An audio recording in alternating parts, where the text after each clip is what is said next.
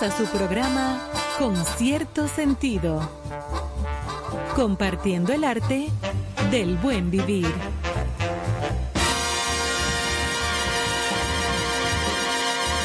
Por estación 97.7.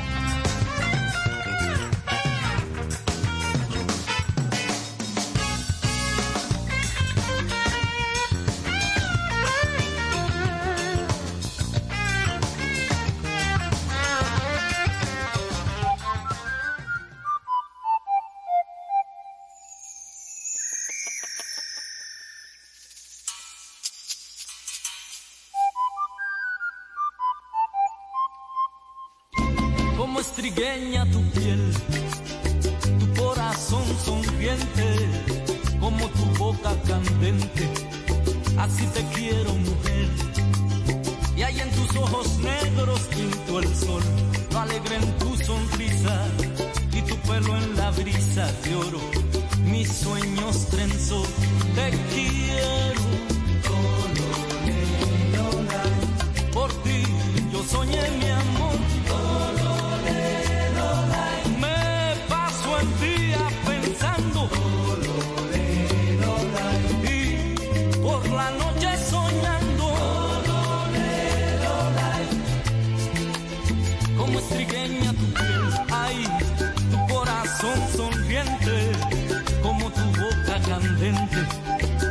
te quiero mujer.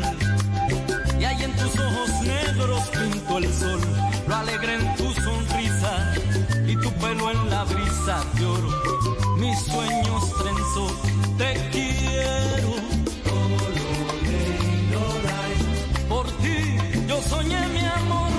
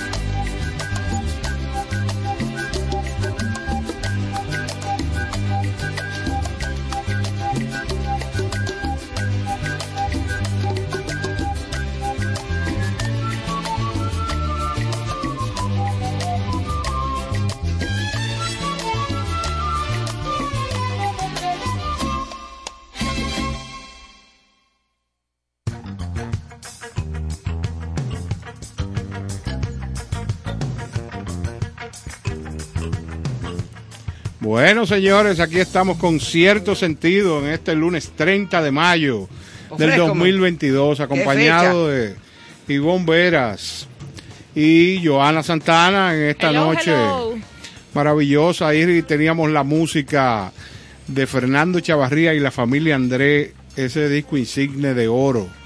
Recordemos el fusón, el fusón es un ritmo noble que nace... Eso parece como un arma. ¿Eh? Tiene un fusón ahí. No, no, eso es como un... Eh, eso es, ¿qué sé yo? Lo que no es danzón. Un ritmo. Exacto. Es otro. Danzón es otro. No, danzón ah, es, cubano. Okay. Y este es fusón. Okay. Que nace de la esencia del barrio dominicano. Pues. Pero del barrio con las mejores intenciones, donde los amigos se juntaban, donde esos mismos amigos se enamoraban de las amigas y nacían historias maravillosas. cada canción del Fusón tiene un tiene una historia interesante. Qué bueno. Bueno, pues hoy es 30 de mayo, señores. ya terminando el mes. Se, mayo. se fue mayo. Y aparte queda un día. Bueno, queda un día, pero ajá. No, sí, se fue mayo. Y qué calor tan impresionante está haciendo.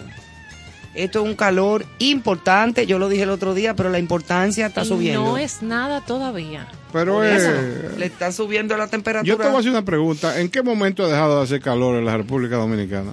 No, estuvimos en un fresquito. Usted venía con abrigo hasta los otros días. Programa. No, no, pero digo en el transcurso del tiempo. Ah, no, nunca, pero cada vez pero cada, sí. en el planeta cada vez hace más calor en los sitios calurosos y cada vez hace más frío en los sitios de frío. De eso se trata el cambio climático. El cambio climático, por eso digo. Saludos a nuestra Milagros. Eh, ay, Dios mío, qué laxus. Eh, Dime. Eh, nuestra querida Milagros Marina. Eh, ah, que es viceministra, viceministra de Medio Ambiente. De Medio Ambiente, que siempre muy preocupada y muy preparada en estos temas. Sumamente con esos temas de precisamente de del medio ambiente a nivel internacional sí, y nacional también. Pero es de verdad preocupante porque cada vez hace más calor en, la, en el planeta. Y en los sitios como este, ya tú sabes, así que preparémonos que vamos a llegar a alcanzar temperaturas tipo Kuwait. Señores, y un abrazo a todas las madres. Esperamos que la pasaran muy bien. Ay, sí. Felicidades, Ivonne. del alma Felicidades, Joana. Y a ustedes, en mi pecho yo llevo una flor. No me importa el color que okay, ya tenga. entonces el próximo tema. Pero era que teníamos que Déjalo saludar, para cuando pidamos el disco. Saludar a las madres. Sí, a todas las madres, mamacitas, mamotas, mamitas, eh, que la pasaron bien, ¿verdad? Escucha esto, Ivonne. Cuenta, cuenta. Vamos a ver si se escucha. Vamos a ver. Player from Dominican Republic in the NBA Finals. Let me know how you feeling. Everybody in the yard was watching the game tonight. En la República se sienta. La República que se sienta, dijo Al Horford anoche. ¡Bravo! Los... Dominican Republic in the NBA Finals. Let me know how you feeling. Que se sienta en la República la Dominicana. Es que Dominicana está de moda, señor. Está en todo, los dominicanos están en todo. Estamos en toda, en, todo en alto, qué bueno. Entonces, es el primer dominicano que participa en unas finales de la NBA, que es la Asociación del Básquetbol, para los que no lo sabían. Y nuestra querida dominicana, cero. nuestra querida dominicana Amelia Vega, ex Miss Universo, esposa de este señor Al Horford, está tan, tan, tan ultra super orgullosa. ¿Por qué tú te refieres así despectivamente de que este señor al No, de este señor dominicano que despectivamente, al contrario, yo lo adoro. Esos gritos ah, de esa esposa se escucharon no, no, allá. No, no, no, no, Ella quiere tener dos niños más después de eso. En el fin del mundo. Bueno, pero con los ingresos que reciben pudieran tener una guardería de las grandes. Muchacho, no digo yo. Y además ella se mantiene nítida, ella para y como si no pariera. Es que yo creo que la gente, señores es un reflejo de los espíritus. La muchacha desde que nació refleja iluminación y es una persona demasiado positiva no, y, ha Sido una madre, ha sido una madre impresionantemente abnegada y dedicada a esos niños y a su marido. ¿eh? y no diga que porque eh, ella tiene que hacerlo para el que dirán, es porque ella le sale del alma. Porque si no, ella hubiera tenido dos ya para la fábrica. Claro. Y pone un negocio, una boutique, una cosa. A esa cabeza de familia que le regaló a la República Dominicana el figureo y el ver a uno de sus compañeros, yo no sé nada de NBA, perdón. A mí me gusta el básquet. Es, otro de otros deportes pero ver a uno de sus compañeros en esa rueda de prensa donde él dijo que se sienta en la República Dominicana y el compañero decir, uno de los jugadores destacados, igual me imagino. No, pero no es dominicano ese. No, pero él decir. Ah, claro. Yo también soy, dominicano. O sea, qué bueno que él decir, yo, yo quiero, o sea, yo también, y escuchar ese gentilicio. Que venga, por, que venga por aquí, que yo le tengo una tarifa, lo hacemos dominicano de una vez. Esos muchachos no caben por esa puerta. no. Se tienen que bajar demasiado. otra cabina. Son enormes y tienen un tamaño impresionante. Y mira que, tú eres alto, tú te ves chiquito al lado de esos jugadores. Por eso no voy allá, porque yo quiero mantenerme grande. y para los hispanos en el mundo del deporte por igual, porque no está el profesor Carlos ahora todavía en cabina, pero en Fórmula 1, Mónaco es uno de los circuitos más emblemáticos, no sé si el, si el más, pero es uno de los más. Y ayer ese premio también lo ganó un mexicano los latinos, los, latinos, bateando. Abriendo camino. La bandera de México en Mónaco en primer lugar. Él, hizo después un brindis con taco. Él hizo un brindis con de y tequila.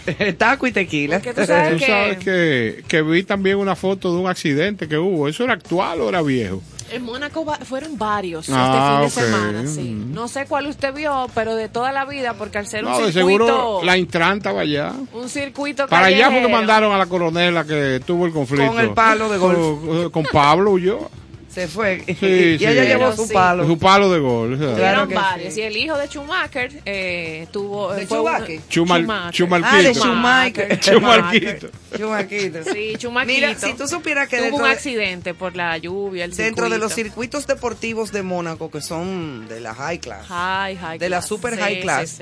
ahí fue que perdió la vida el padre de los hijos de Carolina de Mónaco, de la princesa Carolina de Mónaco cuando estaba en una competencia de botes de alta velocidad. Ah, y frente a ella y a sus hijos que estaban presenciando la oh, carrera de botes, oh, el bote de él explotó. Uf, no conocí el dato. Wow. Oh, Yo me acuerdo que eso fue como para el año 91. 1991, 92 y Carolina de Mónaco hasta el después de esa pérdida, porque ese fue el amor de su vida y el padre de sus hijos. Eh, eh, el, shock emocional que ella tuvo fue tan grande que se le cayó el pelo oh, después. O sea, y era todo, era todo emocional. Eso que ella presenció, a eso están expuestas, sobre todo en Fórmula 1. Estos carros son los pilotos más veloces del mundo. Es no sé cuál sería el término, porque no es a alta velocidad. Alta velocidad es cualquier cosa. no, esto es a ultra, ultra velocidad. Eh, las esposas, los hijos, todos viendo la carrera y a veces hay estos accidentes que uno queda... ¿Tú sabes a quién tú no vas a ver montada nunca en una cosa de esas? Hay bomberas. Sí. Yo prefiero andar en mi Mazda, tranquilita. Mira. Mira, se acaba de subir ahora una señora de 103 años a un paracaídas, el récord Guinness, que la, señora... Esa señora tiene problemas. Mucho. Puede motivarte. De 103 años. 103 años. ¿Por qué tú lo dices, lo de la motivación? ¿Porque tiene 103? No, porque ah. tú puedes vencer eso de la velocidad, de las cosas Sí, sí, pero no me va a ver tampoco. No. no hay necesidad de yo tirarme de ahí arriba. Regozo a que eso no se abra. Miren, señores, hoy comienzan las efemérides. De hoy, 30 de mayo, como siempre, ustedes saben que tenemos nuestra lista de efemérides. Aunque hay una muy, muy particular que es para más adelante. Para más adelante, que todos ustedes saben que hoy, especial. hoy 30 de mayo se, se celebra la muerte del asesino sátrapa de eh, Trujillo. Entonces, pero eso, de eso vamos a hablar más adelante. el presidente Luis Abinader ha eh, emitido. Exacto, un decreto donde se, este día se va a llamar, o sea, el Día de la Libertad. Día de la Libertad. Obvio, obvio. Bueno, pero cada 30 de mayo se celebra el Día Mundial de la Esclerosis Múltiple. Mm. Una efeméride impulsada por la Federación Internacional precisamente de Esclerosis Múltiple para concienciar a la población sobre esta enfermedad que afecta a más de 2 millones de personas en todo el mundo. La esclerosis múltiple es una enfermedad neurológica crónica que afecta principalmente a la población con edades comprendidas entre los 20 y los 40 años, con una mayor incidencia en casos de mujeres. Fíjate, ese dato no lo sabía. Esta enfermedad se genera en el sistema nervioso central, afectando el cerebro y la médula espinal. Al lesionarse la mielina, que mm, es un material graso que protege y rodea todas las células nerviosas, afecta la forma en que los nervios conducen los impulsos eléctricos hacia y desde el, cerebro y se producen los siguientes síntomas. Atención, debilidad muscular, alteraciones de la vista, sensación de hormigueo, picazón, pinchazos o entumecimiento, problemas de memoria y pensamiento, problemas de coordinación y equilibrio y también fatiga. Ya, yo me está dando un dolor. Igualmente. No, que te iba a apuntar, perdón, Ivonne, que la de eso de la esclerosis múltiple en nuestro país tiene su fundación. Eh, de esclerosis múltiple creada. Hay muchísima gente. Yo conozco personas incluso que han sufrido de esta, esta enfermedad que es terrible. Y el color es el color naranja, el que identifica esta, esta fundación o este movimiento, esta lucha contra esta eh, enfermedad. Bien. Entonces hoy es día también internacional. Perdón, señores, que la gente estornuda. Síndrome de Prader-Willi. Prader-Willi. Yo nunca había oído eso. Eso es con la finalidad de sensibilizar a la población acerca de esta enfermedad poco frecuente y originada por un fallo en la expresión de genes del cromosoma 15 o fresco. Eso es una cosa fuerte. La alteración genética ocasionada por esta enfermedad fue reseñada clínicamente en el año 56, 1956, por los médicos suizos Andrea Prader, Alexis Lobhart y Heinrich Willy. Eh, y surgió a raíz del diagnóstico efectuado a nueve pacientes quienes, quienes presentaron un cuadro clínico de obesidad, talla baja, hipogonadismo, o sea, las gónadas como demasiado grandes. Y criptorquidia. Ofrézcome. Mostraron alteraciones en el aprendizaje posteriormente a una etapa de hipotomía muscular pre y postnatal, así como una discapacidad intelectual de leve a moderada. Esto es el síndrome de Prader-Willi esas enfermedades raras, así mismo se le llama, enfermedades de raras. enfermedades, pero muy raras. Es más, yo nunca la había oído mencionar, señores. Y más cuando son alteraciones de eh, cromosomas, como tú decías, o sea, del ADN. El ADN. Directamente directamente. Bueno, pues, si vos mencionabas las efemérides eh, mundiales que teníamos hoy en República Dominicana, hoy se celebra una muy especial que realmente marca un antes y un después en la historia. Y a mí me trae, aunque he leído, conozco, mucha curiosidad de saber cómo se vivió ese día en ese momento. Mucho miedo, supongo. Eh, eso es lo que... Mucho temor de que o sea, cuando, cuando matan al chivo, como decían. No sé si vamos a ir a una pausa musical para vamos comentar esa efeméride con, con todos los detalles. Y lo vamos a comentar. Okay.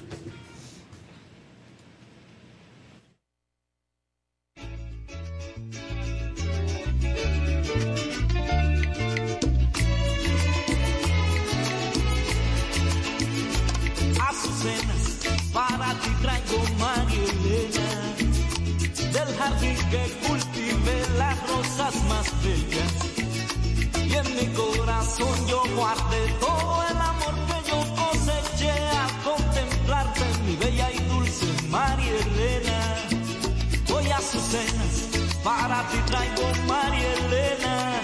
Ay, María Elena, eres tu piel color canela. Y en tu cuerpo, que es tan suave como la seda, descanse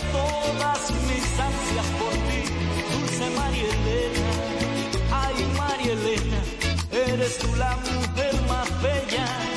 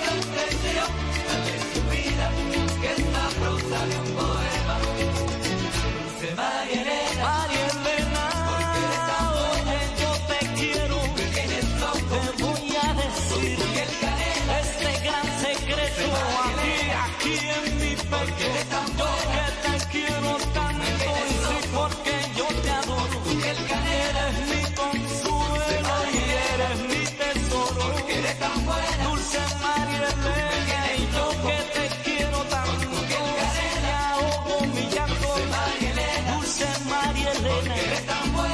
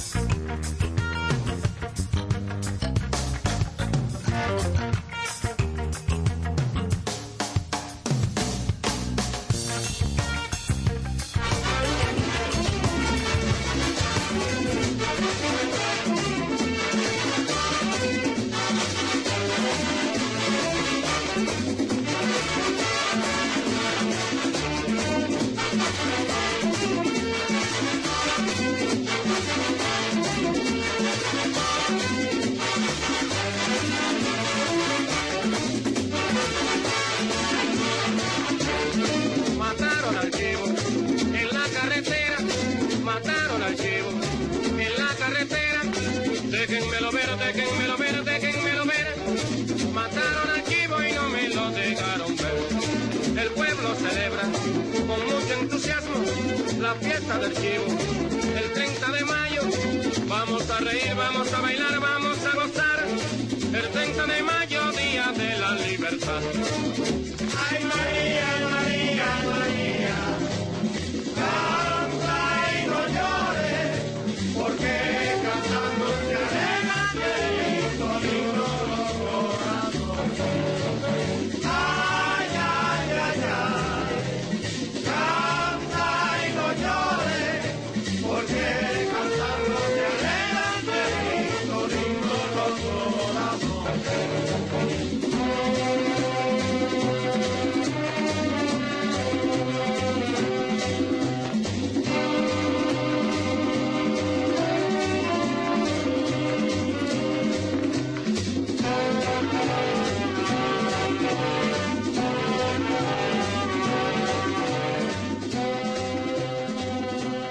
El pueblo celebra Nota luctuosa. con mucho entusiasmo. Oye, de niño le llamaban Chapita. De Sí, hecho, se lo siguieron llamando por los tiempos de los tiempos, pero a escondidas, porque una de las primeras cosas que hizo Rafael Leonidas Trujillo al alcanzar malamente el poder en la República Dominicana fue prohibir casi por ley que lo nombrasen así. Y le decían así porque se moría por las condecoraciones, las medallitas y los galones. Y para llantar. A Chapita también le decían al chi, le decían también le decían chivo. El ese chivo, ese ahí, merengue viejísimo del negrito Macabí. Maccabi, que decía, Era el merengue, mataron al chivo Ajá, en la carretera. en la carretera que era precisamente, perdón, eh, luego de haber eh, asesinado a, a- a- Y le a Trujillo. decían, según estos datos que hemos encontrado aquí, eh, hacían referencia a ese otro apodo del chivo por su comportamiento, aquí está, eh, de agresor sexual, Sí, porque él- él- él- sexual. y, era, y le gustaban las vírgenes, jovencitas. Violó. Sí, Entonces, violaba a la muchacha y a las mujeres. Como si nada, eso era como normal, tú ves. Porque él era un misógino, enfermo, psicópata. Eh, eh, una persona con problemas mentales. Y malo, muy malo. Porque hay gente con problemas mentales, pero son buenos. tú Sabes ves. que en la fiesta del chivo, en el libro de Mario Vargas Llosa, es que están estas estas notas de Chapita, Sí. de por qué ese otro sobrenombre. Aunque Mario Eh, Vargas. Llosa, lo que el matar, la fiesta del chivo es más bien una novela. Claro, porque es basada en claro. hechos reales con ficción. Claro, claro. Con ficción. O sea, los Claro. verdaderos libros de la historia de Trujillo. Yo tuve la oportunidad. Rijoso, desenfrenado sexualmente y con permanente derecho de pernada. Sí, porque él era el dueño de todo y de todos. Yo tuve la oportunidad una vez de sentarme con don Antonio Inver Barrera en su casa de Sosúa. Yo me acuerdo que yo estaba leyendo un libro que se llamaba Los que mataron al jefe. Y don Antonio estaba sentado al lado de mí y yo cerré el libro porque ¿para qué? y entonces a él no le gustaba mucho hablar de ese tema. Y pero cuando él vio y yo le enseñé el libro, mire lo que yo estoy leyendo, don Antonio. Y él nada más hizo de que, ¿qué es lo que dice ahí? Ven, léeme. Dije, para ver si era verdad. Ajá, ajá. Y comenzó a narrarme una serie, Wow. perdón, de cosas, eh, bueno, que, para, que- privilegio. que para un, privilegio. Yo tuve De ese privilegio mano, claro. de primera mano con don Antonio, que en paz descanse. Todo esto hace referencia a esa efemérides que hacíamos eh, mención al inicio en el- del programa. 30 de mayo de 1961, una fecha histórica, unida indisolublemente al día 19 de noviembre del mismo año. Por tal motivo, ambas deben ser recordadas y respetadas y celebradas en igual proporción de trascendencia patriótica por las generaciones del presente y del futuro.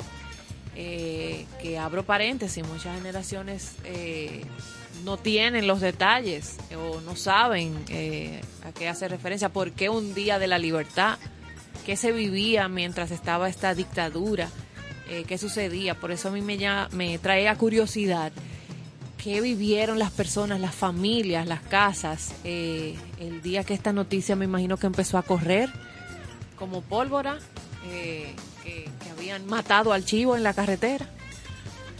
No sé si eso trajo Es- es alegría una- inmediata, si trajo miedo, porque los cambios así tan bruscos también son... No, hay que recordar que una parte de la sociedad dominicana eh, sentía eh,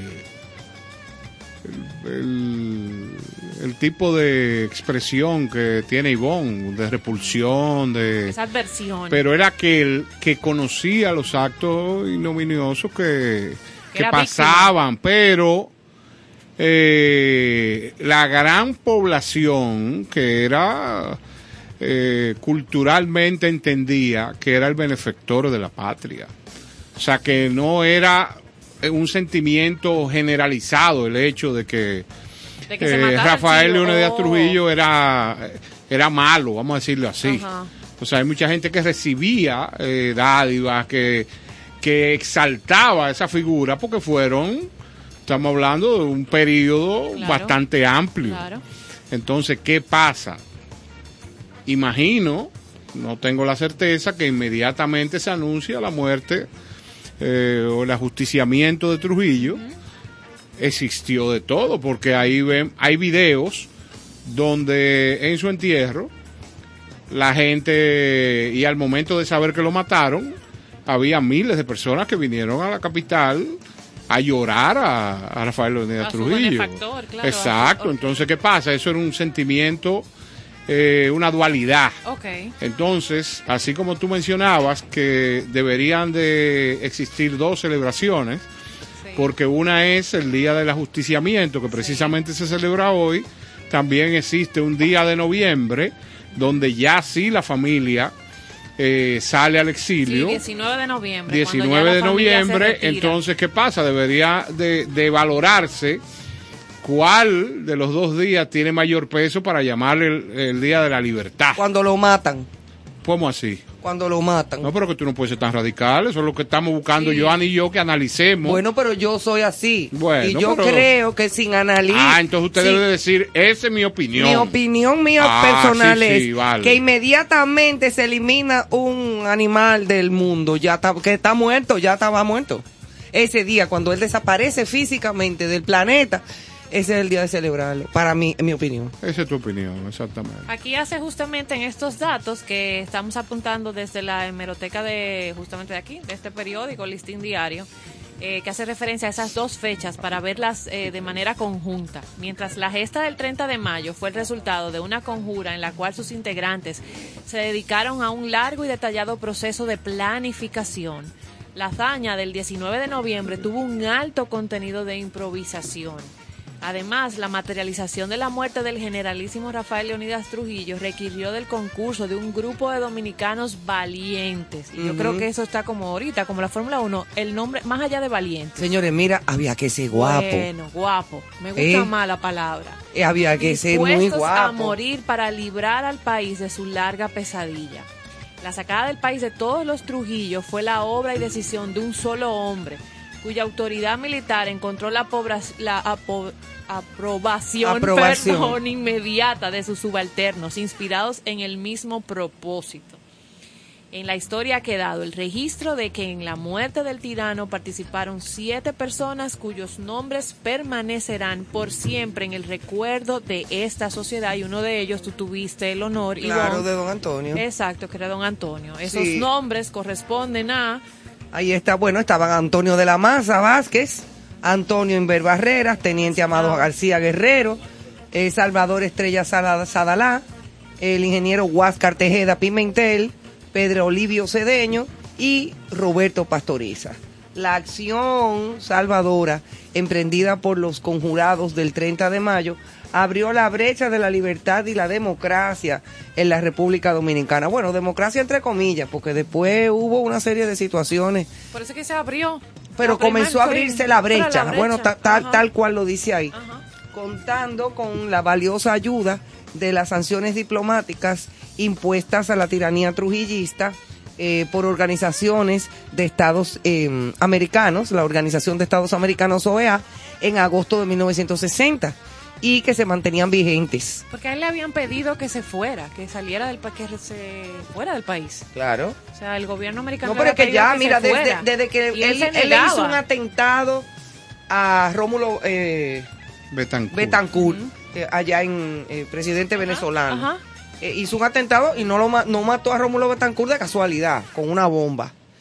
Eh, y ya venía cometiendo una serie de situaciones que había perdido incluso hasta la, la noción de él mandaba a matar a una gente porque te mirara porque tú lo miraras de lado. Sí, sí, sí. hasta exacto. Entonces lo, lo que lo que le puso la cerecita al helado fue el asesinato de las Mirabal. De las Mirabal. o sea que dijeron bueno ya aquí no se puede más con esto y de la única manera que podemos salir de este señor es muerto porque nadie no, cómo lo sacamos si no es muerto No, no, no había otra manera. No había otra manera. Eso era la única forma de que ese señor desapareciera. Había que desaparecerlo del planeta porque en ningún sitio ese señor iba a hacer nada bueno en la vida.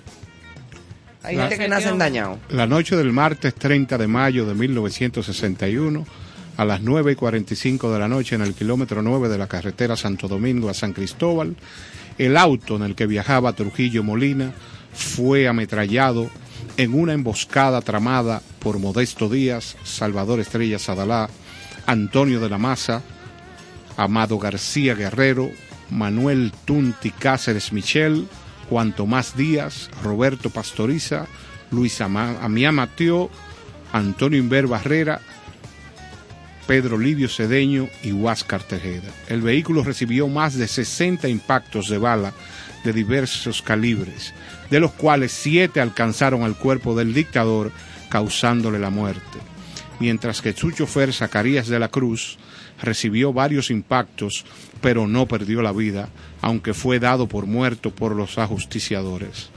La familia de Trujillo trató de huir con el cuerpo del dictador en su yate, pero no fue posible. Su funeral realizado el 2 de junio del mismo año y una larga procesión los acompañó desde el Palacio Nacional hasta la localidad de San Cristóbal donde fue enterrado.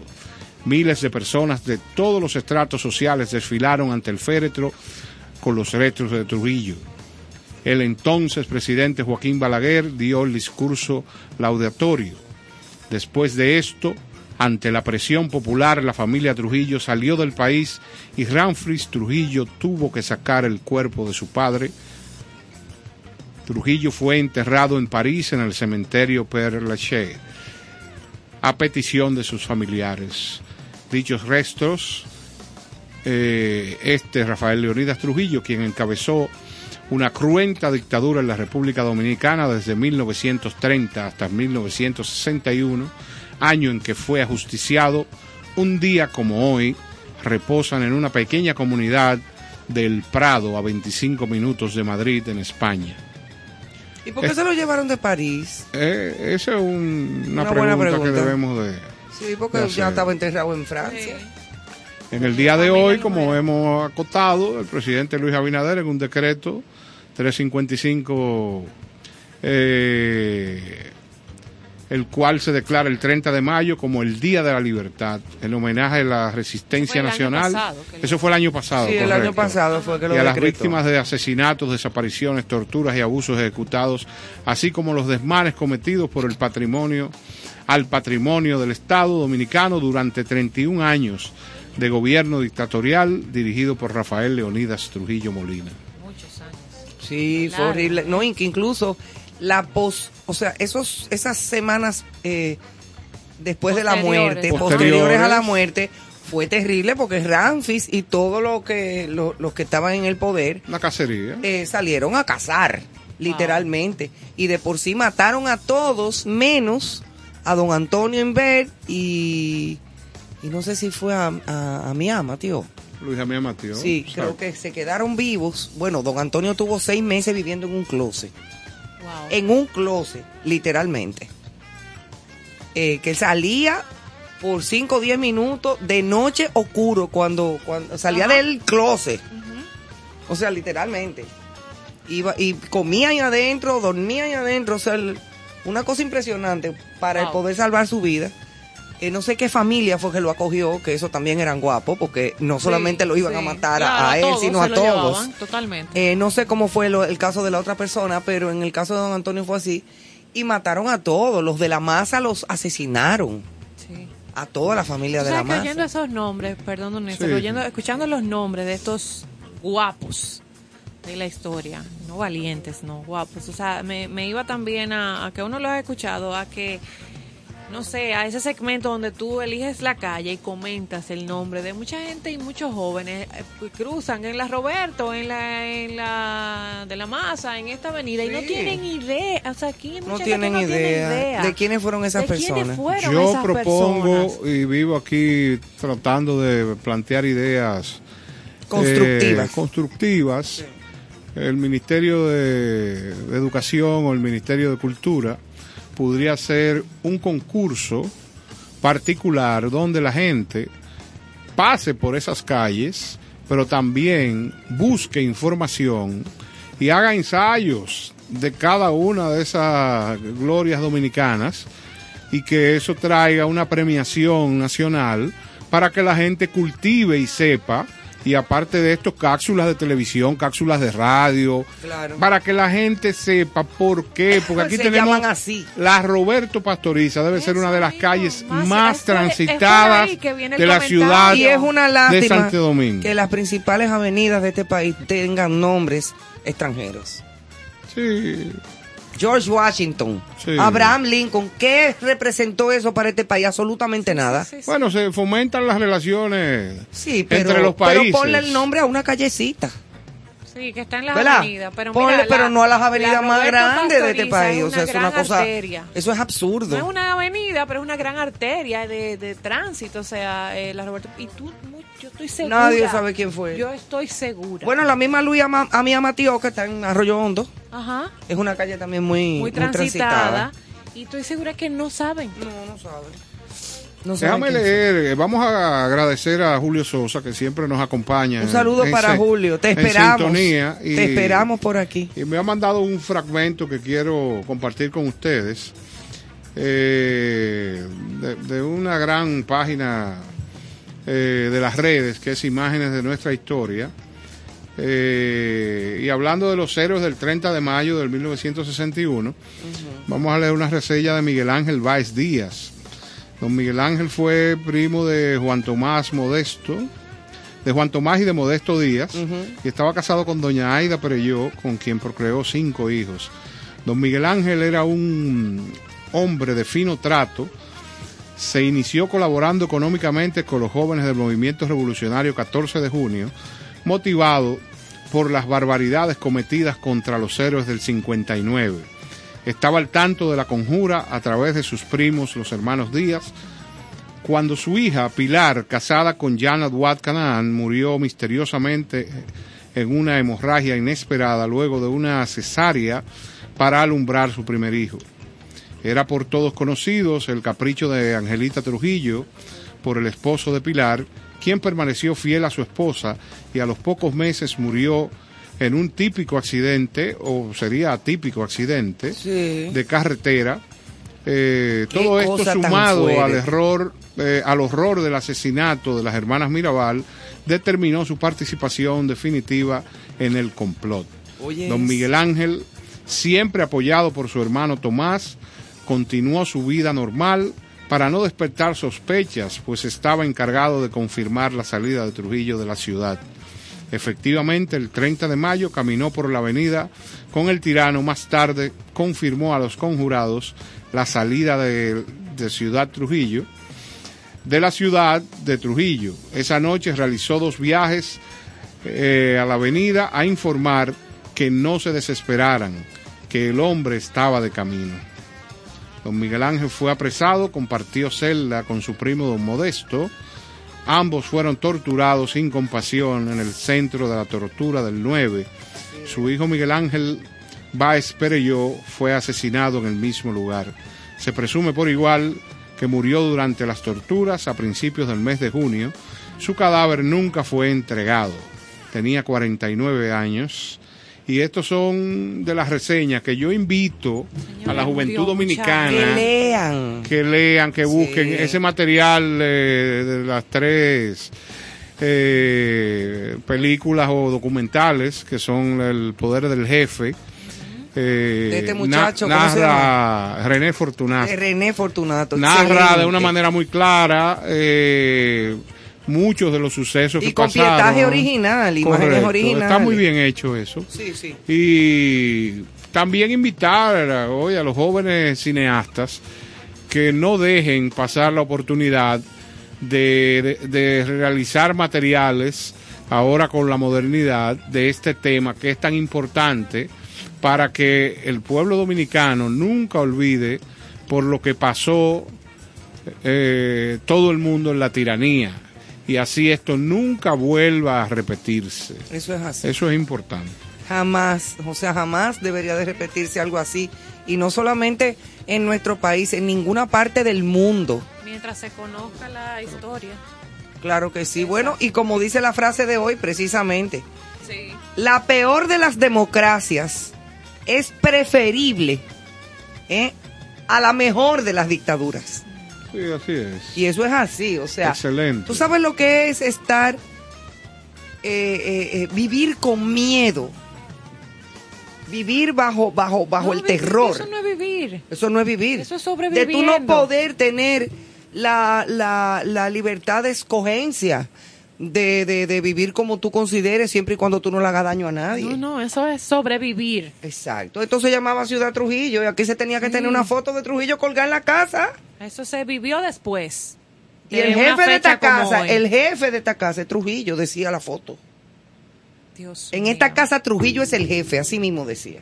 Esa, la fotografía de, Trujillo. Eso es mercadeo. Mercadeo. Mira, muchachos. ahí. Eso es una cosa grande, señores, vivir así. Bueno. Definitivamente. Que eso no se repita jamás en la historia de este país ni de ningún otro. La peor de, las, de las democracias es preferible a, la, mejor, de, las dictaduras. de las dictaduras. Eso es de Ray Barbosa esa frase. Y dicho esto, y consumado el hecho, nos vamos por los senderos de la Apacigüe.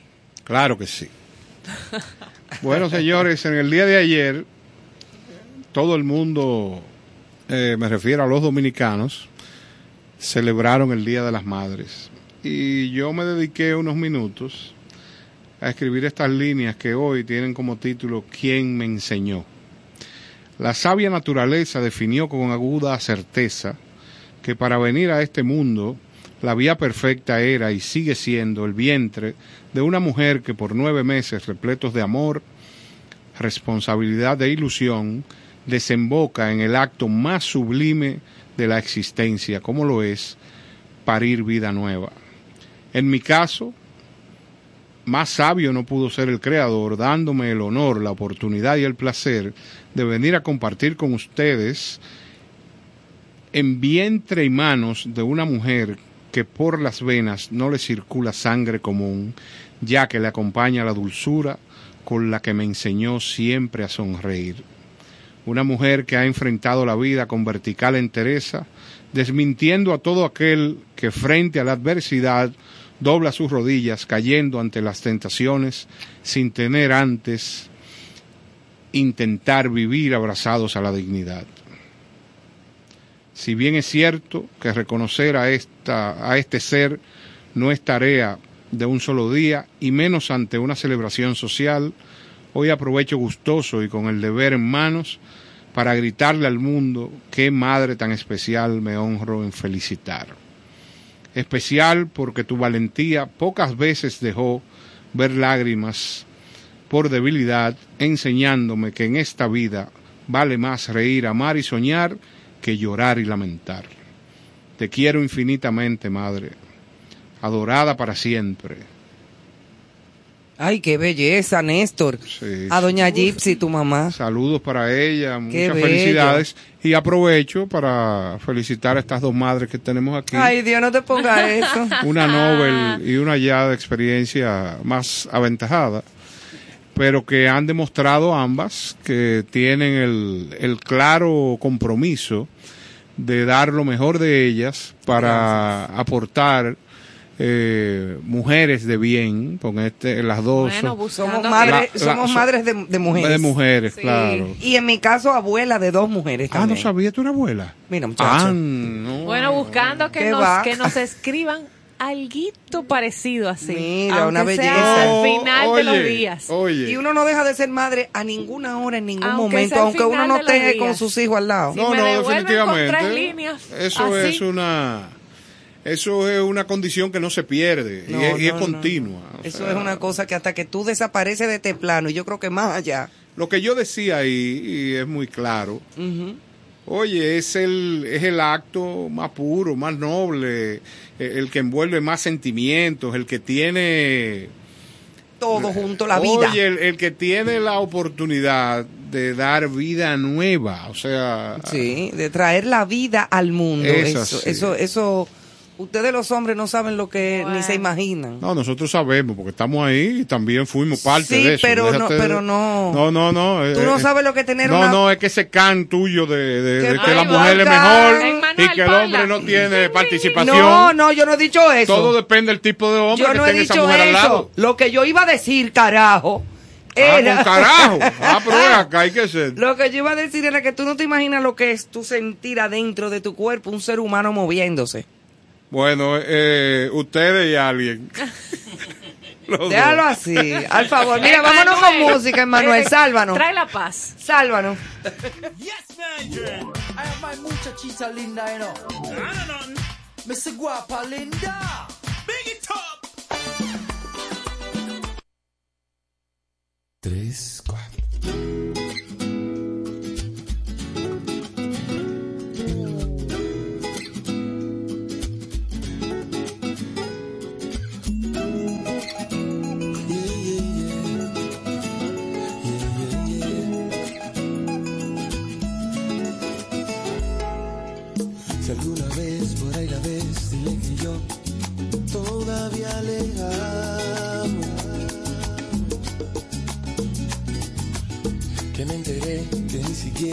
Habla ya de mí, que estoy en su pasado. Oye, después que dijo que en su vida como a mí, a nadie había amado. Y me cambió por otro amor dejando al negro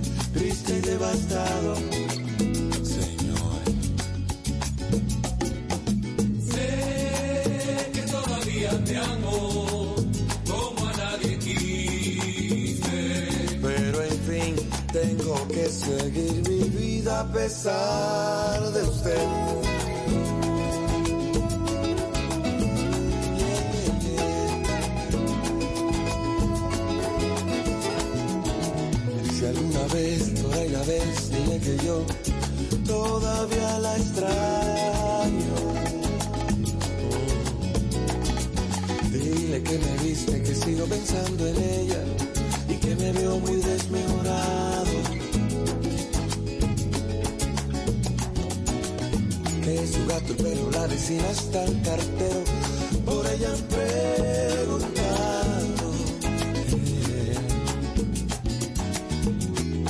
Tengo que encontrar una salida para mí, un amor nuevo para ser amado y bien amado. Sé que todavía te amo. como a nadie quise. Pero en fin, tengo que seguir mi pesar de usted. Y si su amor me repongo. Y si su amor poco a poco.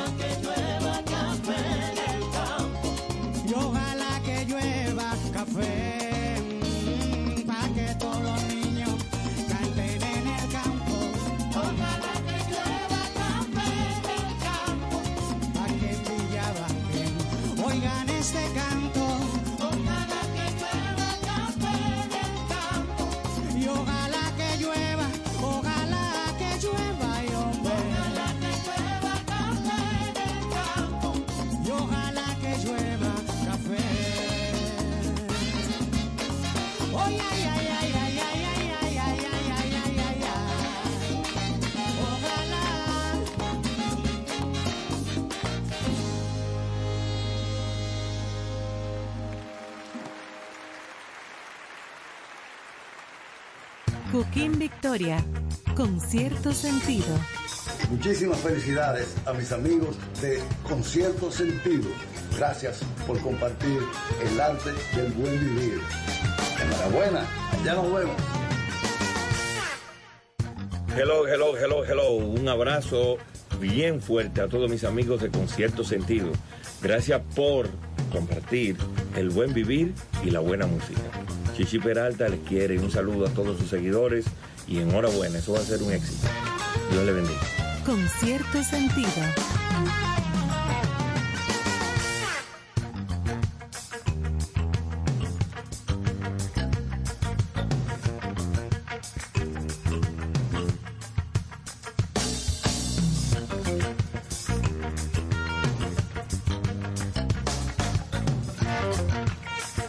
Aquí estamos de vuelta, amigos. Nueve y cuatro minutos de la noche y tres minutos, bueno, casi cuatro. Sí, tres minutos. Aquí estamos hoy en concierto sentido, hoy día 30 de mayo, eh, con temas diversos. Ya estuvimos hablando y debatiendo el tema y contando parte de la historia de, del día, eh, repasando más bien del día que se conmemora hoy eh, o que y que se celebra que la muerte de Trujillo.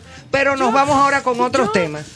Yo sé que hoy es lunes de algunas capsulitas económicas, de innovación, desarrollo y todo eso, pero esto no se puede dejar pasar. No, esto no tiene madre. ¿Hasta dónde van a llegar los activistas de hoy? En estos días se comentaba desde Concierto Sentido, la mujer que estuvo en el festival de Cannes, que ucraniana, que se desnudó, para, se desnudó, y se marcó la, el cuerpo por aquello de las violaciones rusas. Pues en este fin de semana, la Mona Lisa, fue atacada por un hombre disfrazado de anciana que decidió lanzarle un pastel completo. La cara de Ivonne es un poema. O sea, un bizcocho. Un pastel, un bizcocho en buen dominicano, un bizcocho. Deberían de abrirse investigaciones porque ese bizcocho cuando vine a ver es dominicano. no lo dude. Señores, esta pintura está protegida por un vidrio desde los años 50. Luego de sufrir un ataque con ácido porque ha sido atacada varias veces. Entonces, en esta oportunidad que las fotos, ese término viral, han estado en todas las redes en el día de hoy. Pero hay que ser muy loco porque con ácido tiene sentido de que la quieran destruir. Señores, esta obra... No, pero con un bizcocho. Creada. Dime. Es una burla. Creada en 1503. Es la obra más famosa de Leonardo da Vinci. claro que sí. Y te mira. Un hombre disfrazado de anciana. Para o sea, disfrazado. Todo un plan en silla de ruedas, porque me imagino que él planificó poder pasar la fila, porque tú sabes que la fila para ver esa obra en el Louvre es yo lo yo, yo lo sé. ok. Dímelo a mí. Entonces, en su silla de ruedas, me imagino que por su condición le dieron el paso. Le dan preferencia, a ancianitos y sobre todo a personas minusválidas. Le lanzó un pastel a la Mona Lisa, la famosa pintura de Leonardo da Vinci en el Museo del Louvre en París. la obra no fue dañada en el incidente, pero el vidrio que la cubre quedó totalmente manchado. Lleno de suspiro. Con... Lleno, ahí está la foto, señores, lleno de suspiro el vidrio que protege la Mona Lisa. Con todo el suspiro blanco, exactamente. Entonces, el autor del incidente estaba vestido con una peluca y llevaba su lápiz labial. Mientras lo escoltaban fuera del recinto, al favor, venga acá. Coge adelante, manito. para no hacerte un daño. Llamó a las personas, porque todo tiene una razón de ser. Ahora que me expliquen cuál es la conexión. Él llamó a las personas cuando lo están llevando piensen en la tierra. Ese es un loco, frenético. así como esta mujer hacía el llamado de las mujeres eh, ucranianas atacadas por los rusos, él todo esto lo motivó para que pensemos en la tierra. Oye tú. Esto fue el domingo, según los testigos, algo muy impactante, chocante. Ese es un loco. Y la gente empezó a reaccionar, a mirar y a tomar eh, fotos auto, de un vez de, de toda esta Mona Lisa. Embarrada, de suspiro. Eh, ese muchacho está muy que un, esa persona tuvo un sueño. no, no, ese muchacho está loco. Lanzó rosas, porque piensa en la tierra y lanzaba rosas. Oye, te lo digo, eso fue que se soñó esa vaina. Él llevó. Que la Mona Lisa que dio un pedazo de bizcocho. Él cogió su bizcocho y un ramo de flores. Oye, oye el discurso, piénsenlo. Los artistas dicen, piensen en la tierra. Por eso hice lo que hice. ¿Y qué tiene que ver la tierra con la Mona Lisa y un bizcocho? la fiscalía parisina le dijo, vamos a pensar allí sobre la tierra. Ven. Venite acá. Coge adelante, muchacho. Ay, señor. Mientras tanto... Este niño, ¿cuál es el nombre tuyo? José Luis. Eh, mientras tanto, por aquí, por el patio, eh, el Ministerio de Cultura remodela antiguo edificio del Correo de San Pedro de Macorís y lo transformará en un centro cultural. Eso es una buena medida. Mira qué bien. Eh, la Dirección de Participación Popular realiza encuentros con artistas callejeros en la ciudad colonial. Y la ministra de Cultura rinde cuentas y escucha demandas sociales. ¿Quién lo iba a decir? No, pero está muy bien eso. Y además, mira, déjame decirte que en San Pedro de Macorís hay una serie de estructuras, de edificios hermosos antiguos que están abandonados, deteriorados, que se pueden salvar arquitectónicamente eh, eh, con el concepto, guardando ese concepto eh, em, de arquitectura de la época y remodelándolos, que eso es un espectáculo. Es así. Porque hay bellezas en, en, en San Pedro que están abandonados. Y no lo, y no los rescatan. O sea que ojalá que se pudieran rescatar no ese edificio, sino muchos otros más. Y poner escuelas de danza, de música, de, de, de artes plásticas, qué sé yo. Eh, eh, fomentar, fomentar todo lo que es la cultura. Y abrir salas de teatro, que mucho que hemos escuchado a las personas que están involucradas en el teatro, que han pasado por aquí por concierto sentido, hablar de la necesidad de, salas. De abrir salas de teatro, incluso esos teatros de títeres para niños. ¿eh? que son tan fáciles de, de llevar a cabo y de enseñarles también. Exactamente. En fin. Bueno, por otra parte, cambiando radicalmente el tema, yéndonos a economía, el Premio Nobel de Economía pide prohibir las criptomonedas. Oigan esto, qué raro. El Nobel de Economía Joseph Stiglitz abogó este, este viernes pasado por prohibir las criptomonedas con la argumentación de que facilitan el lavado de dinero negro a gran escala. Oye tú. ¿Qué es el dinero negro? ¿El dinero malavido? El petróleo. Ah, ok. Mira, tú ves, yo no sé de eso. No, ni yo tampoco. Yo lo dije y pegué, parece. dijo, clausuradlas, dijo él, el economista estadounidense, en declaraciones al semanario alemán Der Spiegel, en relación a las divisas digitales como el Bitcoin, y señaló que la prohibición podría introducirse en el punto de la cadena en el que las criptomonedas se cambian a dinero normal. Desde hace años las instituciones... Que ya se hace. Sí, que ya eso se hace. Desde hace años las instituciones se esfuerzan en volver más transparentes los mercados financieros, argumentó. El hecho de que las criptomonedas sean digitales no hace que ese requisito deje de ser imprescindible, agregó Stiglitz. Oye, qué apellido como tan. Stiglitz. Bueno, premio Nobel. Mr. Stiglitz, come Tú sabes que el mercado de criptomonedas, para quienes nos escuchan, es el que está compuesto por esa red de monedas digitales que están descentralizadas en muchos países todavía, o sea, que no están operando bajo los bancos centrales de cada país que regulan eh, las, las, normas monetarias. Yo no soy nada que ver para en mí la algo, materia. Algo abstracto, pero eh, abstracto para mí e informal porque así como tú dices, si no están reguladas por los diferentes sistemas del mundo que tienen que ver con... Por eso son tan inestables también. Los bancos centrales y las superintendencias de... Por lo menos todavía en nuestro país, por ejemplo, no están. Bajo normativa de un banco central. Hay países como donde está el querido presidente Bukele, eh, que se me fue, El Salvador. El Salvador, Bukele. El Salvador, donde él, todo el mundo conoce el discurso que él ha tenido a favor de... Sí, es amante. Que esa sea la moneda del país. O sea, por encima de todas las recomendaciones y de lo que le digan. Sí, pero que no se en El Salvador se comercializa con Bitcoin de una manera y con criptomonedas regular se paga, se hacen transacciones, hay, hay muchas, eh, y, lo he visto hasta en eh, vamos a decir, chinchorritos, o sea, en comercio informal. O sea, tengo este puesto de, de bizcocho y yo te acepto y comercializo con criptomonedas. Quizás estamos hablando y estamos de frente a, a una regla que en el futuro será una condición natural, pero en este momento... Sigue siendo muy inestable. Tú ves las personas que... A la hora de invertir es riesgoso. La, es muy riesgosa, exactamente. Esa era la palabra por igual que aplica. Y sale un nuevo informe, así en las noticias eh, económicas y capsulitas económicas que siempre compartimos los lunes, un nuevo informe del Instituto Nacional de Finanzas que aporta nuevos datos hacia la economía mundial. Este informe, eh, para los que igual nos escuchan y siguen todas estas informaciones económicas, salió el pasado viernes, o sea que es muy, muy reciente.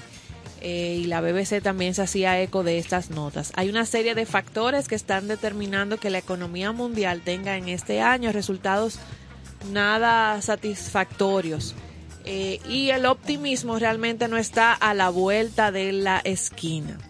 Ellos hablan en este informe de que, por ejemplo, en Estados Unidos solo se estima un crecimiento de 2.3% y si acaso como mucho un 2.5%, en la eurozona o en Europa un 1% y que China va a apartar también sus niveles precedentes para crecer a un 3.5%. Para América Latina la estimación es de 2%, y Rusia un menos 15% que todos sabemos el porqué.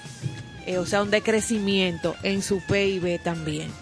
Eh, la guerra, ellos siguen apuntando en este informe que la guerra de Rusia contra Ucrania empuja a la Unión Europea a la recesión. Toda la problemática asociada al suministro de petróleo y gas, así como la no exportación de Rusia y Ucrania de trigo y maíz, que justamente hoy leía también que Rusia iba a tener un acercamiento con la ONU para hablar del, para conversar sobre el tema de los alimentos, a ver si quedan fuera del rango de la guerra, porque afecta a todos. Entonces, eh, retomando el informe, habla de eso mismo, de que el petróleo, el gas y así como la no exportación de Rusia y Ucrania de trigo, maíz, aceites y fertilizantes, entre otros, eh, se aplica directamente y explica mucho la inflación mundial. O sea, si usted quiere tener más detalles, eh, le interesan estos datos a profundidad, usted encuentra este informe que publicaron el viernes, el Instituto de Finanzas Internacionales Y está publicado y colgado en el web también de la BBC. O sea que puede tener todos los detalles por rubro de crecimiento y lo que se proyecta para cerrar este 2022. Bien, bueno, pues mira, más o menos yendo por el tema financiero, tú sabes que Apple subirá sueldos para retener a sus empleados Ah, en coyuntura de inflación. Oye, tú qué interesante. Las tecnológicas están inmersas en una guerra por atraer talentos en una coyuntura de alta inflación. Y el gigante tecnológico Apple mejorará el sueldo de sus trabajadores para intentar retenerlos en un contexto de gran competencia y rampante inflación en el que están ganando impulso los eh, esfuerzos de sindicalización en otras grandes empresas como Starbucks y como Amazon apoyar y retener a los mejores miembros del equipo en el mundo nos permite ofrecer los mejores y más innovadores productos y servicios para nuestros clientes. Este año, como parte de nuestro proceso de revisión de desempeño anual, estamos aumentando nuestro presupuesto general de compensación, escribió la compañía en un comunicado remitido a la agencia F.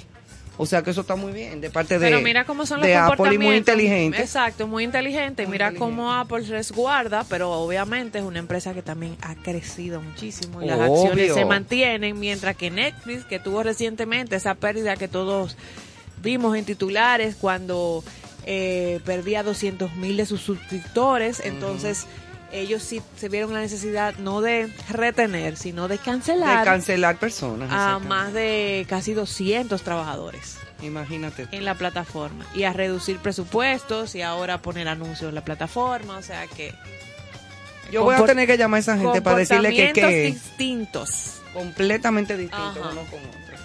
Pero El así que está en buena, el que está en buena. Está en buena. Ajá. Bueno, así es que Vamos ahora con dos temas interesantes. Tres veces te amo de Víctor Víctor. Ese es el primero. Ay, qué lindo.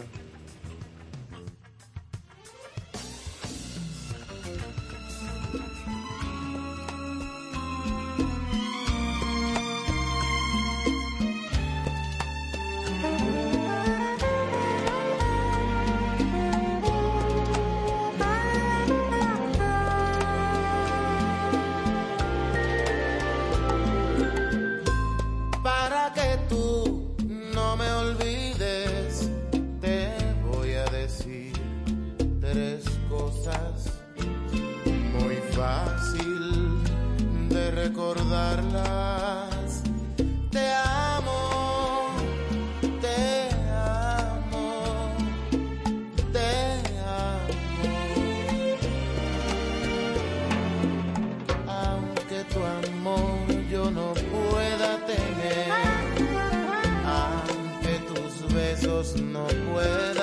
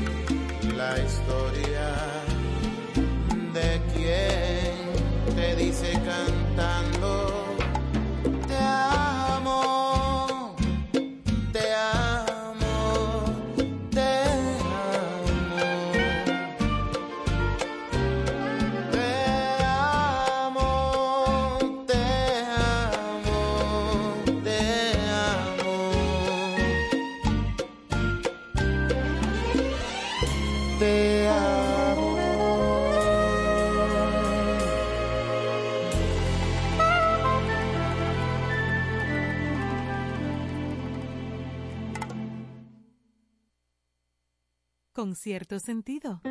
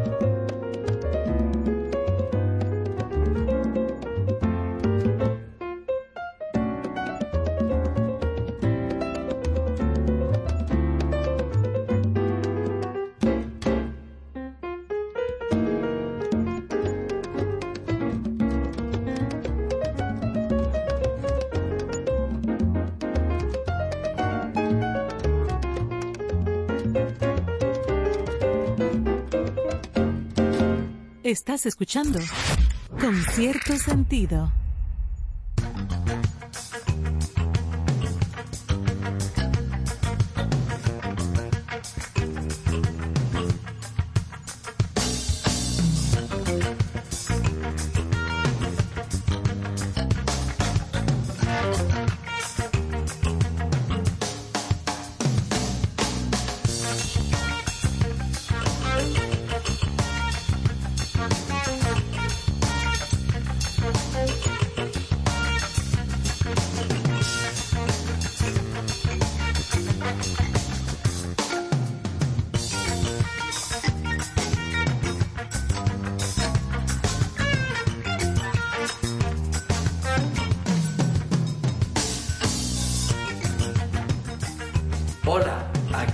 Michelle Camilo, felicitando a mis amigos de Concierto Sentido, donde celebraremos la cultura, el arte y la buena música.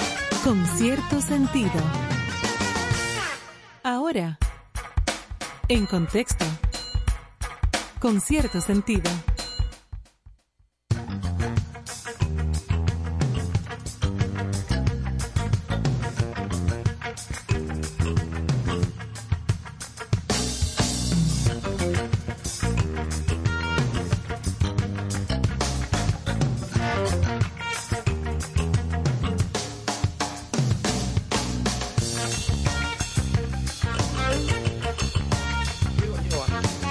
Estamos de vuelta. Joa, Abre Joa. Abre Joa. Estamos aquí en concierto. Sí, porque ella me dijo que eh, comenzamos con contexto, ¿verdad? Y con una serie de noticias en este segmento. Hay otro y ella me dijo que me tenía como una cosa guardada, no sé. Sí, porque mira, para iniciar este segmento de contexto y algunas noticias ya del arte, la cultura, el entretenimiento y las cosas que están sucediendo, pues a los seguidores de esta primerísima para mí, en lo personal, actriz que es Viola Davis. Oh, Viola. Oh, Viola. Sí, claro, Viola Davis, excelente. Pues acaba de hacer recientemente el lanzamiento de sus memorias y pasa este libro, esta publicación, así mismo, eh, Viola, Finding Me, es el como encontrándome. Encontrándome. Exacto. Finding Me. Finding Me. Eh, pasa a los libros que Oprah su amiga personal. Oprah Winfrey. Ajá, recomienda. Tú sabes que Oprah tiene un book club. Tiene, entonces ahí está este libro que recientemente en abril salió al, al mercado, que usted lo puede encontrar en audiolibro, en Amazon, donde usted prefiera. Y esta actriz en este libro, en estas memorias, que los que prefieren el formato audiolibro, pues ella narra con su propia voz eh, ella contará cómo consiguió convertirse en una de las actrices más respetadas de Hollywood eh, actual, a pesar de haber crecido en uno de los barrios más pobres y en las condiciones que usted no se imagina en Rhode Island. Oye, eh, y si usted quiere conocer más detalles, en Netflix está colgado, como diría Carlos, un una entrevista, una conversación de ella y Oprah. Así mismo, usted pone en el search eh, Oprah, Viola y sé que le va, le va a salir ahí a sentar. ¿Y tú sabes por qué pensé en ti? Porque ella comenta en este libro, eh, Finding Me, de Viola Davis, como actriz, que ella logró superar muchas cosas de su vida personal eh, a través de la actuación porque yo dije, le voy a preguntar a Ivonne eh, al aire, porque como actriz tú me dirás, ella decía, y me llamó la atención, que la humanidad del público aplaude en las tablas del teatro y al actor las cosas que en la cotidianidad calla y normalmente no aplaude. Y ella se sorprendía de que mientras más dramática y más extrovertida o, con historias más controversiales. Exactamente. Claro. Exactamente. Ella liberaba y decía, pero me lo aplauden, pero me lo están aplaudiendo. Y mientras más controversial, más, más. Entonces me chocó, o sea, desde tu experiencia como actriz, eh, ¿cómo, ¿cómo tú manejas, cómo ha bueno, sido para ti o, a lo largo yo de yo podría decirte que mira cuando cómo la humanidad y es verdad aplaudimos en el teatro lo, que, afuera no no y de lo que afuera a veces ni siquiera hablamos Exactamente. Ni porque fíjate, y te voy a poner esto como un ejemplo que y lo he hablado incluso en entrevistas que me han hecho. Eh, eh, lo repito y de aquí nuevo. con nosotros con cierto y aquí con nosotros como, como testimonio personal. No, de verdad, en serio. Cuando aquí me pusieron en las manos por primera vez el guion de los monólogos de la vagina, Ajá. y yo lo leí, yo al principio con el título, yo como no conocía la obra, el título yo dije, Yo me pero imagino. cuando leí el guion yo dije, pero esto es una joya, esto es una belleza. Entonces yo dije que sí, acepté de inmediato, desde que lo leí, yo siempre leo primero y después hablo después. Entonces lo acepté y me pareció espectacular. Asimismo a Elvira Taveras le pasó lo mismo y a Yamile Sheker, que fuimos las tres que hicimos esa puesta en escena durante cuatro años por primera vez en el país. Después se ha repetido con otros grupos de mujeres, pero sí, sí. nosotras tres fuimos las pioneras aquí dirigida por Manuel Chapuzo. Entonces, ¿qué pasa? Había personas, incluso hasta patrocinadores, que se le, le ofrecíamos, o la productora general, que era Rita Ginebra, en aquel momento, sobrina de don Freddy Ginebra, mi querida Rita. Y habían personas que ni siquiera pre- preguntaban y no se atrevían. Ah, no, porque esos temas, no, porque qué sé yo qué. Y a la hora de que iban al teatro Ajá. y veían la obra, tú los veías primero como medio encogidos en el sillón, como mirándote como de, como de abajo para arriba. Y a medida que iba fluyendo la obra y fluyendo, tú los veías más relajados. Y al final terminaban ¡ay! parado y todo el mundo. ¿Y, tus cri- ¿Y las críticas hacia ustedes en ese momento? Maravilloso, eso fue apoteósico. Ya. Como, dis- como diría Nani Peña, aposteónico. Eso fue una Nani. cosa. Ah, eh, que no te digo que tuvimos cuatro años presentándola Sí, en el sí, país sí, entero. Sí, exacto, claro. Y eso era la fila. Nosotros comenzamos en casa de teatro. Y la fila para entrar a casa de teatro le daba la vuelta, llegaba hasta la bríchola. Wow. La gente, era, era que el- había uno de los muchachos de los técnicos que trabajaba con nosotros. Y antes de uno llegar a, a la casa de teatro a trabajar, uno llamaba Javier, ¿cómo está la gente? ¿Hay gente? Y decía Javier, hay disturbio, hay disturbio. Eso era, mire, Sí, el que estaba molote. lleno. El molote. Pues mira. Y Freddy Ginebra muerto de la Claro, risa. Freddy dice, claro. "Oh, imagínate Freddy gozando. Pero te lo digo como, como en base a lo que tú me dices a la, a la pregunta. Porque eso pasa con mucha gente en todas partes del mundo. En el teatro aplauden y disfrutan lo que a veces no se atreven ni, de- ni a decir en su Ni a casa. decir.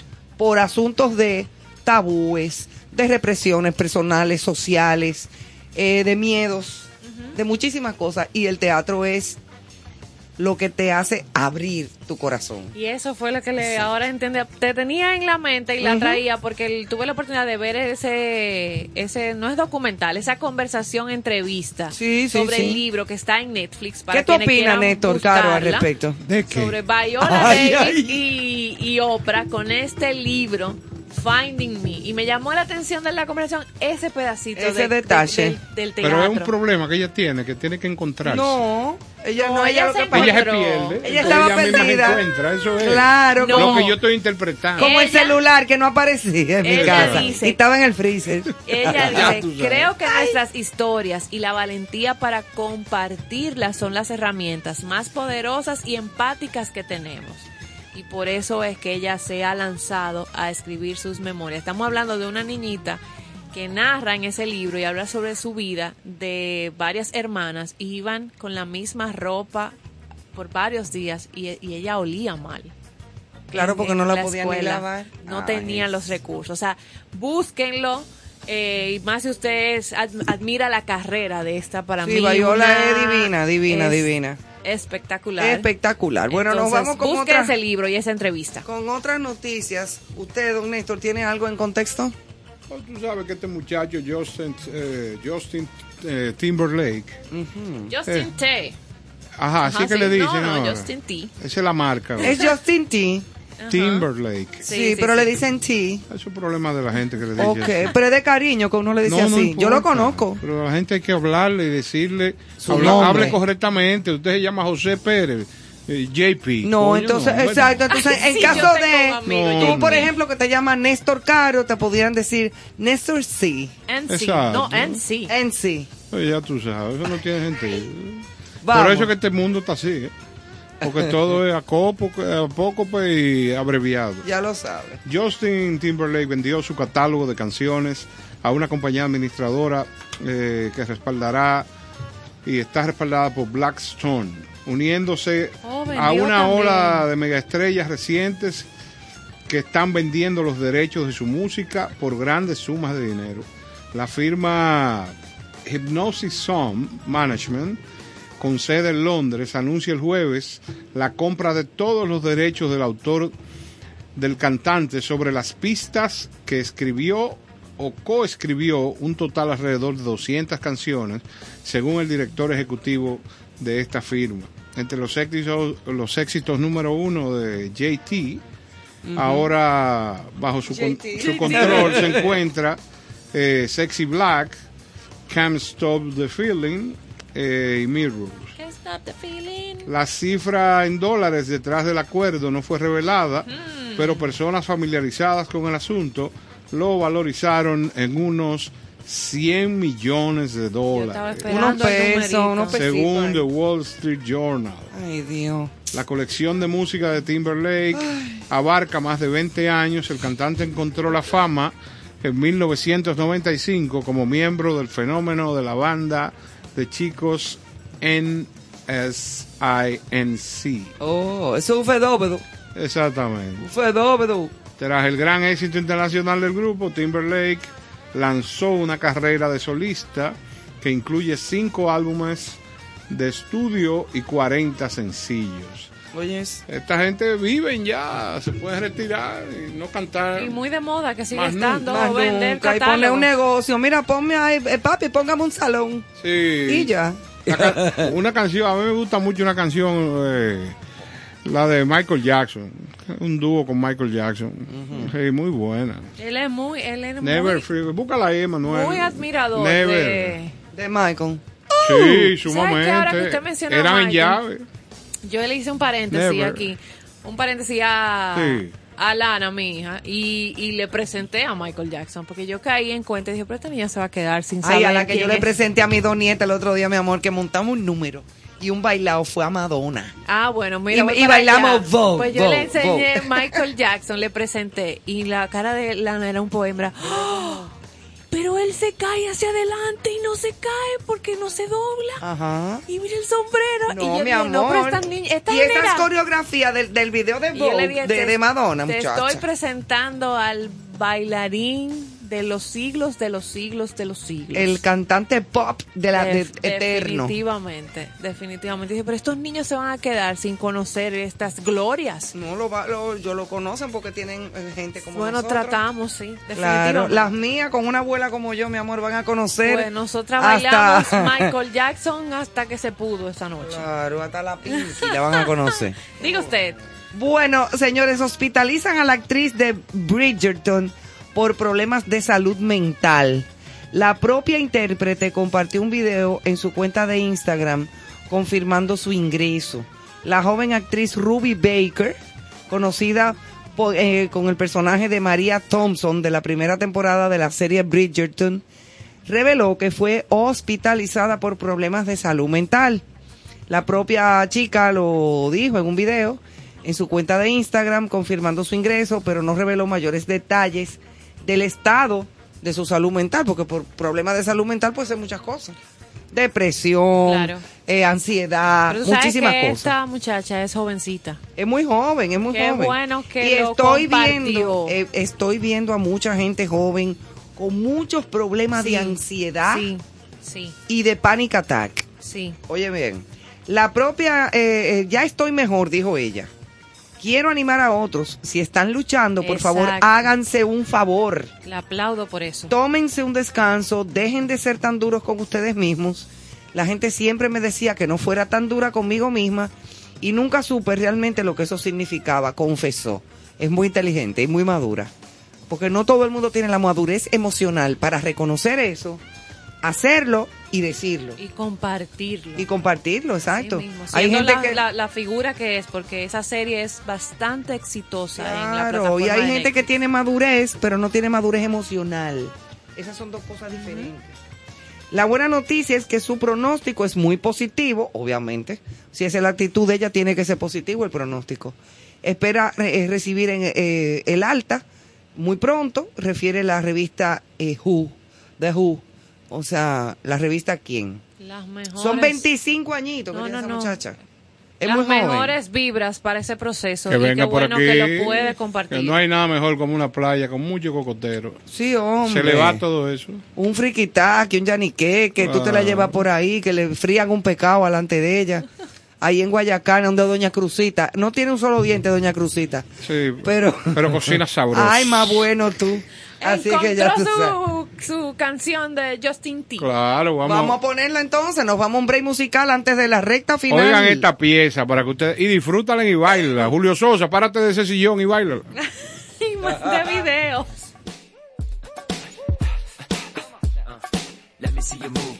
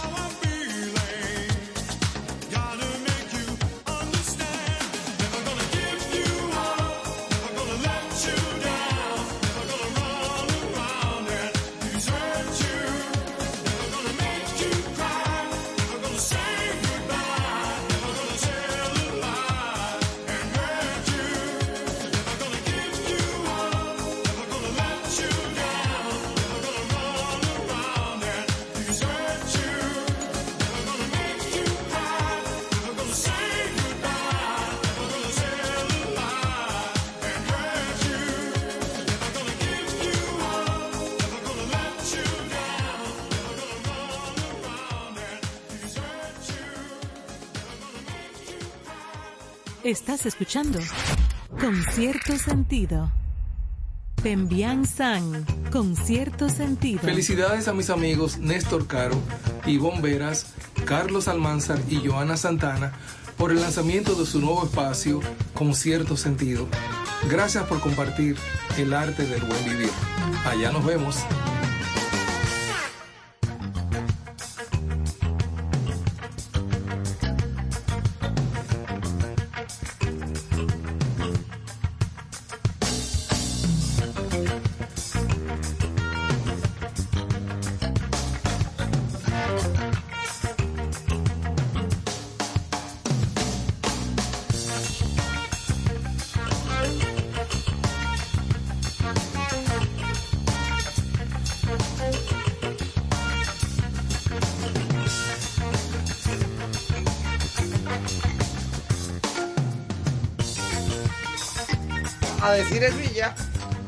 Bueno, señores, aquí está.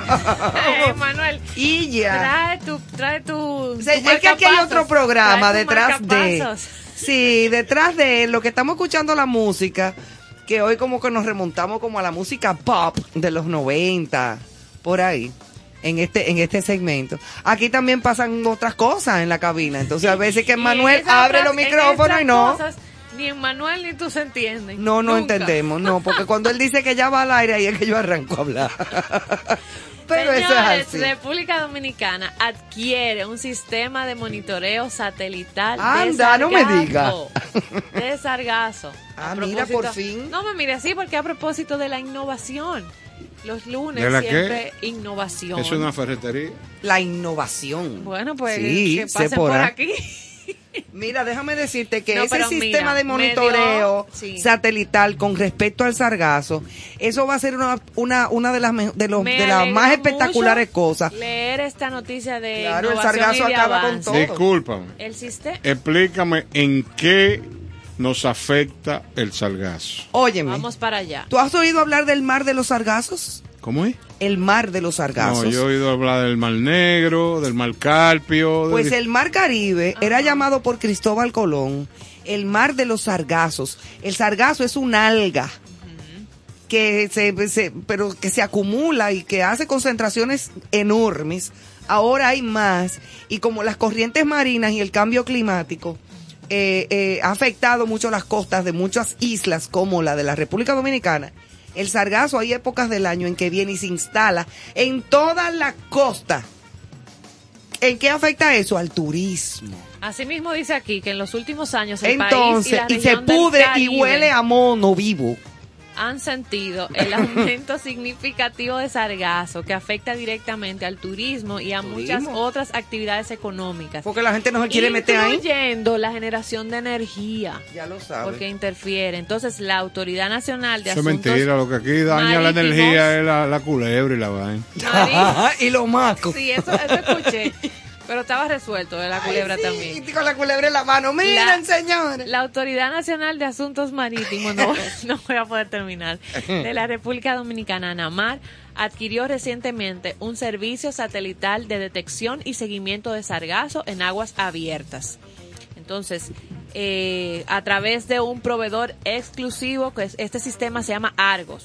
Entonces, la declaración de para esta reseña de la prensa era que con esto lo que se procura es tener un periodo de tiempo que nos sirva de advertencia a los hoteleros, a las instituciones del Estado que tienen que ver con el tema para saber la cantidad aproximada y la dirección que tiene el sargazo. Y es mucho, mucho, qué mucho. lugar de las costas va a llegar. Y me imagino que no se quedará ahí. Eso va a permitir tal vez tener alguna previsión, alguna medida previsoria para contrarrestar ese que ellos van a poder ver ahora de manera satelital. Mira, millones de toneladas en las costas atlánticas de esa alga. Entonces el problema es que cuando eso se comienza a podrir, eso aparte del, del mal olor y lo desagradable que imagínate que tú te vayas, ay, me voy para el Caribe, a la República Dominicana, a pasar estas vacaciones, bendito. Entonces tú llegas a la, a la República. Y, tú te encuentras que tú no te puedes meter en el, la playa, ni en Punta Cana. Bueno, México. óyeme, eso es terrible. México estuvo bien Que tú no te puedes bañar en la playa. y entonces un mal olor, eso pudriéndose ahí. Bien afectado, México. Bien afectado. México también se afecta porque todo eso es, todo, toda esta área. Eh, según esta reseña, el sargazo es detectable por el sistema hasta un kilómetro de la costa. A un kilómetro. Ya cuando está cerca, el sistema hace ruido con la vegetación costero marina.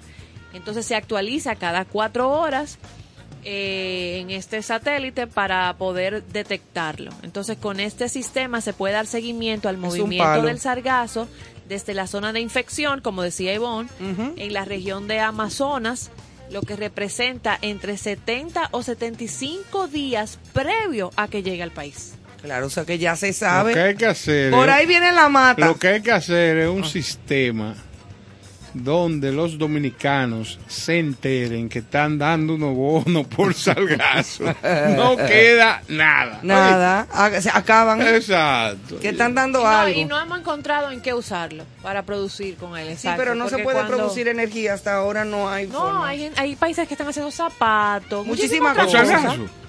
Sargazo. Sargazo. Y la gente de la masa Una funda. acá hay que buscar una cuanta funda. una paca de sargazo. ¿Cómo es que Ferragamo. No lo dijo aquí. Sí. Ferragamo hace Muchacho. su nueva línea Sargazo. Sargazo eh, en parte atrás de Mosquino. Ajá, una cosa así. Bueno, señores, pero es interesante que esto se pueda detectar como cuando se detecta que viene un huracán. Claro, es lo claro, mismo. Claro. Cuando se detecta que viene, Ya tú te está preparas. ahora la tecnología para poder hacerlo. Y qué bueno. Claro que sí, qué bueno. Eso es una maravilla. Bueno, señores, y con esta última noticia sobre el sargazo de los mares del Caribe. Pues cierre usted, hombre. Ala, hombre. Así le decía Colón. Ala. Sí. Eh, el mar de los sargazos, así era que se llamaban estos mares para, Imagínate. para esos marineros de aquella época. Así es que nos despedimos por el día de hoy. Adiós, o por esta noche. Manuel, gracias, manito, por todo, ¿eh? Tú y yo hablamos ahora cuando salgamos del aire. Y mañana, mañana nos encontramos de nuevo a las 8 de la noche, el si Dios lo permite, por la misma emisora 97.7 estación en concierto sentido. Gracias, acurrúquense Buenas y buenas noches. noches.